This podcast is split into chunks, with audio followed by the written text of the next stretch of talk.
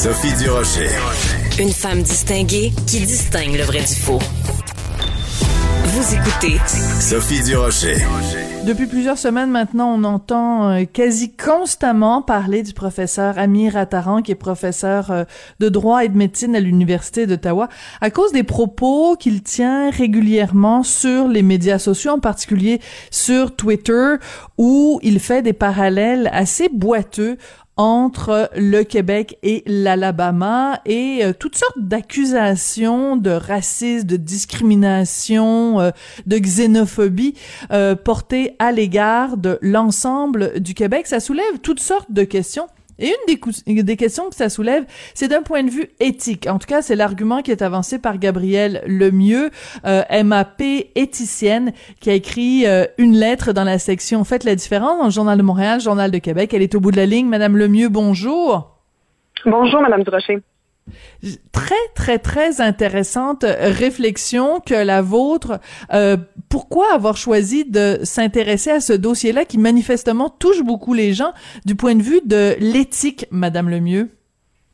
Alors, on avait vu, comme vous l'avez dit, que le sujet avait fait beaucoup d'encre, puis ce sont surtout les perspectives euh, plus politiques, plus juridiques aussi qui avaient été euh, empruntées par euh, toutes sortes d'intervenants. Et moi, comme éthicienne, mais aussi comme citoyenne, d'abord et avant tout, je trouvais que la lunette éthique serait pertinente pour analyser la nature du problème, de, de le caractériser à l'aide de notions éthiques. Donc, euh, c'est ce que j'ai fait euh, dans ma lettre euh, que j'ai signée en fin de semaine.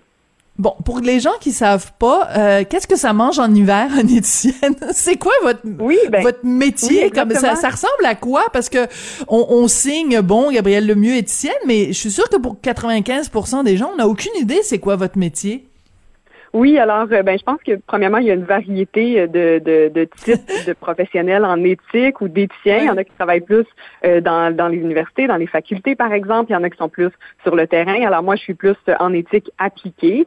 Et ce que ça consiste à faire, tout simplement, c'est d'accompagner les gens dans, dans, une organisation donnée dans leur réflexion éthique. Alors, pour les aider justement à trouver un équilibre quand il y a des valeurs qui sont en opposition, par exemple. Et c'est pour ça que je trouvais que ça s'appliquait très bien à la question euh, qui est devant nous aujourd'hui, c'est-à-dire euh, celle du professeur Attaran, parce que euh, son comportement donc mhm. suscite des questionnements et il y a clairement plusieurs valeurs qui sont en conflit ici. On en a beaucoup parlé, autant la liberté académique et la liberté d'expression d'un côté, qui s'opposent dans, certains contextes. Des fois, ça va de pair, mais dans ce cas-ci, ça, ça s'oppose à une certaine, un certain devoir de réserve, même une obligation de loyauté qu'il a mm. comme professeur envers son université que tout employé a envers son employeur, en fait. Alors, la minute éthique vient nous aider là, dans ce contexte-là à faire l'équilibre entre ces valeurs-là. Mm-hmm. Voilà. Alors ça, c'est drôlement intéressant parce que juste pour rappeler, pour ceux qui n'ont pas nécessairement suivi toute la, la saga, là, tout le, chacune des étapes de la télé-réalité euh, à Taran, donc, euh, il, il est professeur, il tweet supposément à titre personnel. Paul Saint-Pierre Plamondon euh, porte plainte et interpelle la direction de l'Université d'Ottawa, en particulier le recteur Jacques Frémont, et Jacques Frémont répond à Paul Saint-Pierre Plamondon, euh, écoutez, c'est sur son compte Twitter personnel, donc il, euh, on, peut pas euh, agir là-dessus. Vous, ça vous pose euh, un, petit problème d'éthique justement. Pourquoi, Madame Lemieux? Un gros problème.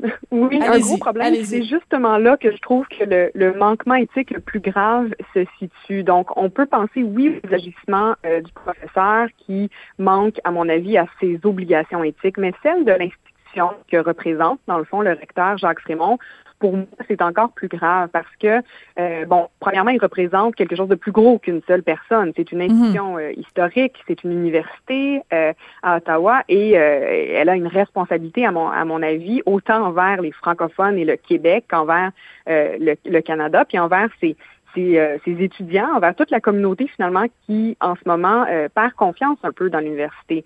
Et la nature du manquement que je trouve très grave au niveau euh, du recteur Jacques Frémont, c'est de ne pas de ne pas lui aussi chercher un équilibre dans les différentes valeurs de l'université pour ensuite clairement indiquer aux membres de la communauté de l'Université d'Ottawa comment ils devraient ou doivent agir. Et c'est pas comme s'il y avait une seule façon d'agir. C'est qu'il faut trouver un équilibre, mais il peut y avoir évidemment une grande latitude, une grande marge de manœuvre dans cet équilibre-là. Et je donne l'exemple euh, du un des tweets que M. Frémont a lui-même euh, a lui-même publié dans cette affaire-là. Mm-hmm. où il mentionne d'autres valeurs que la liberté euh, académique. Il mentionne la rigueur, il mentionne la tolérance, il parle de nuances. Alors, ce sont d'autres valeurs organisationnelles de l'Université d'Ottawa qui sont partagées par les membres de la communauté et qui doivent entrer en jeu, donc qui doivent être euh, mises dans la balance avec la liberté. Donc, c'est faux pour lui de dire qu'il ne peut pas sanctionner, qu'il ne peut pas intervenir et que la liberté académique est une valeur absolue. C'est totalement faux. Il n'y a aucune organisation qui a une seule valeur absolue. Il faut vraiment mettre le tout dans, dans le calcul, finalement. Oui. Mais ce qui est intéressant aussi, c'est que vous soulevez euh, différents éléments. Par exemple, euh, puis j'apprécie votre façon de penser parce que vous pensez aussi comme un journaliste en, analysant euh, la situation. Vous euh, dites, par exemple, euh, dans sur son compte Twitter, est-ce qu'on peut vraiment dire que c'est un compte privé dans la mesure où son avatar, c'est pas Amir Attaran euh, citoyen, c'est professeur Amir Attaran. Donc il tweet non pas en tant que simple citoyen, mais bel et bien en tant que prof. Donc, élément de preuve euh, numéro un, votre honneur. Et élément de preuve numéro deux, vous dites que dans son descriptif, parce que euh, quand on va sur Twitter, on décrit qui on est. Alors moi, c'est écrit Sophie Durocher, euh, animatrice à Cube Radio, chroniqueuse au Journal de Montréal. Mais lui, son descriptif, c'est qu'il est prof à l'université d'Ottawa. Donc, c'est pas, il ne tweet pas en tant que Amir Attaran, euh, euh, amoureux de sa femme, père de ses enfants, je sais pas, je sais pas trop quoi, euh, amateur de football, là. Exactement. Mhm. Voilà. C'est exactement ça.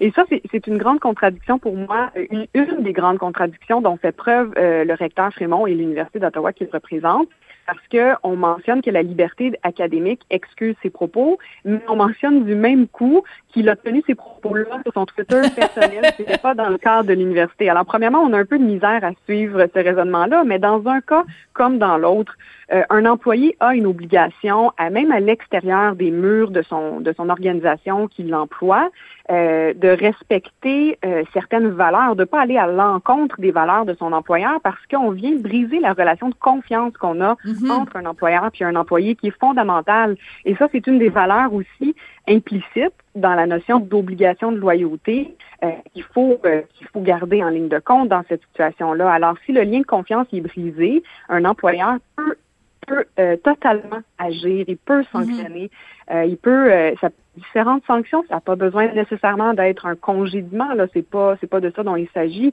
mais il, il, il, peut rectifier le tir, il peut y avoir une gradation des mesures disciplinaires, il peut y avoir des discussions, bon, toutes sortes de choses, ça, ça leur appartient mais au minimum que cette réflexion-là soit faite et qu'elle tienne compte de l'ensemble des valeurs qui sont en présence, dont cette nécessaire relation de confiance-là qui doit s'instaurer entre un employé et un employeur. Moi, personnellement, je, si un employé dans mon organisation agissait de cette façon-là, eh bien, euh, ça viendrait, à mon avis, miner la réputation de mon hmm. organisation et donc porter atteinte finalement à l'ensemble des membres de la communauté de cette organisation-là. Alors ça, c'est un des, des, grands manquements, puis une des contradictions qui, qui nous, euh, qui, qui, est malheureuse finalement parce que ça donne l'impression de, en tout cas, euh, non seulement d'un manque à une obligation éthique, mais en plus à une, à une hypocrisie, là, en quelque part. Là. Pourquoi on ben se contredit à ce point-là pour aller le défendre, là, ce professeur-là? C'est une question qu'on peut se poser.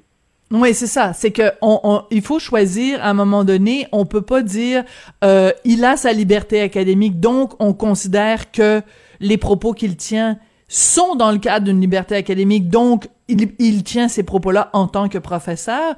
Et du même souffle, dire il le fait sur son compte personnel donc il le fait à titre de citoyen. Donc il faut il faut que le, il faudrait que le recteur Frémont tranche. Est-ce qu'il considère que monsieur Attaran quand il se prononce se prononce à titre de professeur ou à titre de citoyen? Ça me paraît la base mais je trouve ça très intéressant euh, madame Lemieux que vous qui qui êtes éthicienne que ce soit vous qui, qui fassiez, entre guillemets bien sûr, une, une leçon de, de raisonnement logique à quelqu'un qui est recteur d'une université, alors que pour un simple citoyen, ce sont des choses qui nous apparaissent un peu comme une évidence. Là, tu peux pas à la ben, fois considérer quelqu'un comme Oui, allez-y. Oui, je trouve ça intéressant comment vous comment vous le présentez parce que c'est d'abord à titre de citoyenne que j'ai rédigé cette lettre-là, bien sûr avec certaines notions éthiques, mais chaque citoyen a une base, là, si on veut, en éthique. On est capable, avec notre jugement, puis avec notre réflexion, de, de, poser un regard, puis même un, jugement là,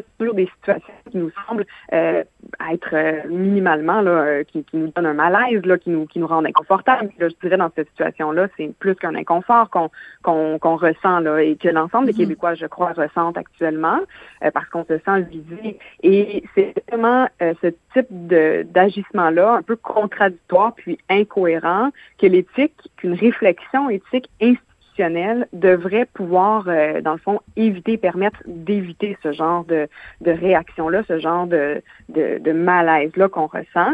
Euh, une autre contradiction, justement, c'est la question de la liberté académique. Alors, le recteur mm-hmm. dit il n'y a aucune limite à la, à la liberté académique. D'ailleurs, c'est notre valeur fondamentale et on a une politique et je suis allée voir cette politique-là qui dit qu'il n'y a aucune limite. Oui, on dit aucune limite. Donc, sauf celle qui nous est imposée par les lois.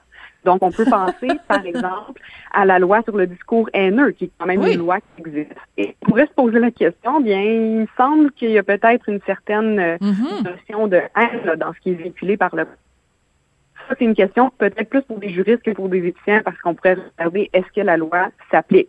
Et même si elle ne s'appliquait pas, encore une fois, quand le recteur mentionne qu'il n'y a aucune liberté, euh, aucune limite à la liberté académique autre que ce qui est imposé par la loi, moi, je serais allée regarder d'autres politiques de l'Université d'Ottawa. Par exemple, il y a une politique sur les conflits d'intérêts qui limite euh, avec euh, avec raison là donc une certaine liberté académique parce qu'on dit que le corps euh, enseignants ne peut pas euh, s'engager dans des activités donc qui euh, sont en contradiction avec leurs activités universitaires. Donc, ils viennent donc être en finalement avec leurs obligations. Ouais. Oui, par exemple, un, voilà. un professeur de, de, mettons, en médecine pourrait pas prendre des engagements professionnels auprès d'une compagnie pharmaceutique, par exemple. C'est ce qu'on appellerait un conflit d'intérêts. Donc, on comprend que la liberté académique, elle est euh, euh, large, mais elle n'est pas sans limite. Je veux juste revenir sur une, une notion euh, extrêmement importante. Quand on dit que quelqu'un sur les médias sociaux, à partir du moment où c'est à titre privé, le l'employeur ou le, ou le, le oui c'est ça, l'employeur ne peut pas intervenir. Je veux juste revenir sur différents cas où ça s'est passé, par exemple dans le passé. Euh, je sais pas si vous vous souvenez, euh, Madame Lemieux, il y a quelques années de ça, l'animateur de radio de Québec, Jeff Fillion, euh, après le passage d'Alexandre Taillefer à Tout le monde en parle, où il était venu parler de son fils qui s'était suicidé, Jeff Fillion avait mis un petit bonhomme sourire, avait fait un commentaire, il avait mis un petit bonhomme sourire. C'était sur son compte Twitter personnel. Mais l'employeur de Monsieur Filion, euh, euh Bell, euh, qui était propriétaire de la station de radio, considérait que euh, ça, ça, ça ne correspondait pas aux valeurs de l'entreprise de s'exprimer de cette façon-là. Monsieur Filion a perdu son emploi. un autre exemple, au fil des ans, des candidats pour des partis politiques en période de campagne électorale, on revient en arrière et on dit bon ben il y a cinq ans ou il y a quatre ans ou il y a un an sur votre compte Twitter vous avez dit telle telle affaire et le parti politique c'est même pas un lien d'emploi là. Le parti politique dit bon, votre notre candidat a tenu tel ou tel propos, euh, ça ne correspond pas aux valeurs de notre parti politique, donc cette personne-là n'est plus candidate. Est-ce qu'il n'y a pas un ben, parallèle qu'on peut faire? Oui, puis d'ailleurs, euh, ça me venait en tête cette notion-là euh, de, de, liberté de presse également, dont jouissent les journalistes généralement. Alors, on peut peut-être comparer ça un peu aux, aux environnements académiques, parce que bien sûr qu'une université c'est une organisation qui emploie des gens, donc il y a une relation d'employeur-employé avec les professeurs, mais c'est vrai que c'est une organisation qui est quand même assez différente des autres, où on peut penser que la liberté doit être, on va dire, la plus grande possible. Donc vraiment mm-hmm. d'aller euh, à la limite de ce qui est raisonnable, à la limite des autres valeurs organisationnelles. Euh, bon, plus que dans une autre type d'organisation. Mais je pense que c'est vrai aussi pour la presse. Bien sûr, il y a une liberté de presse euh, dont doivent jouir les journalistes et elle, elle, doit être la plus grande possible pour assurer justement l'indépendance, la transparence, puis tout ça. Par contre, reste que quand on est journaliste, on est aussi employé d'une organisation qui a des valeurs mhm. organisationnelles et quand on fait preuve vraiment d'un comportement ou de propos qui vont directement à l'encontre d'autres valeurs, alors on est tout à fait légitimé. Alors c'est non seulement légal, mais à mon avis, c'est aussi légitime, c'est éthique pour une organisation de sanctionner euh, des employés qui vont dans, dans le sens contraire de valeurs importantes de l'organisation ça va se faire après une considération, après une réflexion euh, mhm. adéquate euh, avec les partis prenantes en place. Mais il n'y a, a, aucun problème. Pour ce qui est des partis politiques avec les candidats, comme vous l'avez mentionné, c'est pas une relation d'employeur-employé euh, traditionnelle là, au sens de la loi. Mhm. par contre, je pense que les partis politiques probablement ont encore une plus grande marge de manœuvre parce que c'est c'est une entente, c'est un contrat en fait avec un candidat. Donc, on accepte que vous portiez le nom de notre parti politique, donc que vous joignez à notre, notre formation politique, mais c'est à la condition, puis là, dans cette entente-là qu'on a, qu'elle soit explicite ou implicite, on peut, euh, une organisation politique pourrait mettre fin effectivement à son entente avec un candidat qui ne respecte pas les valeurs du parti, du parti politique. Mhm. Donc, le mot qu'on a utilisé toutes les deux, euh, vous et moi, le plus souvent depuis le début, c'est euh, le mot valeur. Donc, je pense que c'était très intéressant aujourd'hui euh, avec vous, Madame Lemieux, de d'avoir cette discussion sur les valeurs et à quel point il, il, y a, il y a un, un, choc justement dans ce dossier-là de ce qu'il est convenu maintenant d'appeler l'affaire Attaran. Donc, Gabrielle Lemieux, éthicienne, merci beaucoup d'avoir écrit cette lettre dans le Journal de Montréal, de Québec, de partager cette réflexion-là avec nous, puis d'en avoir euh, parlé euh, aujourd'hui. Merci beaucoup. Et je sens qu'on va se reparler, vous et moi. J'aime bien votre façon de, penser et votre réflexion euh, et aussi de vulgariser des notions d'éthique qui parfois peuvent paraître très abstraites, mais quand on les ramène sur le plancher des vaches, là, tout d'un coup, ça devient plus clair. Ben, merci beaucoup, puis ça me fera grand plaisir.